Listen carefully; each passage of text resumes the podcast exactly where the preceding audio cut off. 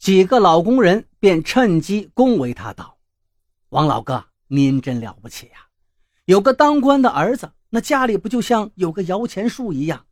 像我们当了一辈子工人，下辈子孙也得出力干活。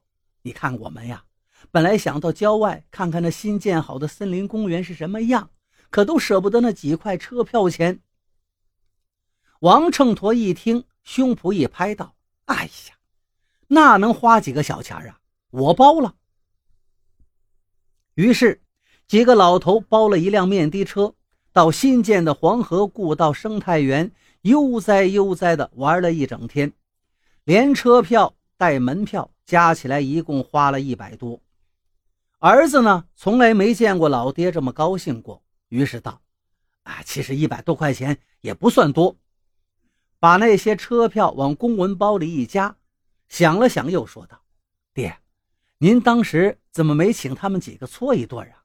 那里的鲜鱼馆非常好的。”王秤砣一愣：“啊，儿子，难道吃饭也能报销？”儿子说道：“能，您开个发票就行。”从此，王秤砣一改平时的小气和死抠的毛病了。忽然变得大手大脚起来，除了打车以外，他还邀请了几个新结识的老头到街头的大排档饱餐了一顿。本来只花几十块钱，他硬要人家给他开一百块钱以上的大发票。这天，几个老头在街上溜达，忽然看见了一家新开业的店面，上面赫然写着三个字“洗脚城”。王秤砣不由得感叹：“哎。”有钱人真会享福啊，连脚都让别人给洗。旁边有人附和道：“王老哥，要不让咱们也体验体验别人给洗脚是啥滋味可好啊？”王秤砣一直因为那次去老黄河故道没进鲜鱼馆有些后悔，于是便大大咧咧道：“这有何难呐？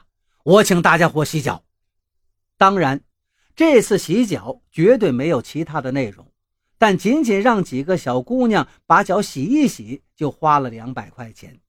王秤砣觉得太坑人了，而那个洗脚的小姑娘却说：“到我们这儿来的都是有钱人，大爷，要不要我再给您按摩按摩？”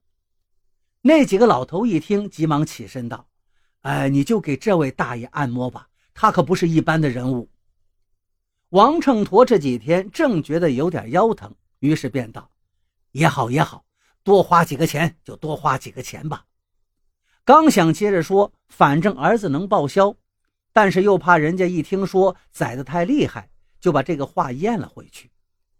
王秤砣跟着小姑娘上到楼上的雅间小屋子里面灯光昏暗，只有一张小床。王秤砣往床上一躺。那个姑娘却让他脱衣服，他立刻警觉道：“不是按摩吗？还要脱衣服？”小姑娘说道：“您穿这么厚的衣服怎么按摩呀？”王秤砣一想：“哦，那脱就脱，你叫我咋着就咋着。”王秤砣刚把厚厚的外衣脱掉，那小姑娘笑了：“真没想到呀，大爷您的思想真开放。”说完就躺到了他旁边。还连声催促：“您得快着点这里可是按时间计算的。”这时候，王秤砣大概明白按摩是什么意思了，他立刻直身站起来：“我不弄这个，不弄这个了。”那个小姑娘却搂住他不松手，道：“您不弄可不行，只要咱俩一接触，这个服务就算成交了。这不是宰人吗？”王秤砣可不能吃这个亏，他气哼哼道：“那既然这样。”我就跟你深入接触接触。王秤砣正要宽衣解带，假装报复那个小姑娘，两个大檐帽突然破门而入了。王秤砣被带到派出所，罚款两千。他以为儿子不知情呢，过了几天便叫儿子给他报销。儿子一看罚款单据，急得跳了起来：“报报报！爹，我实话告诉您吧，您给我的那些票。”都好好的在家里放着呢。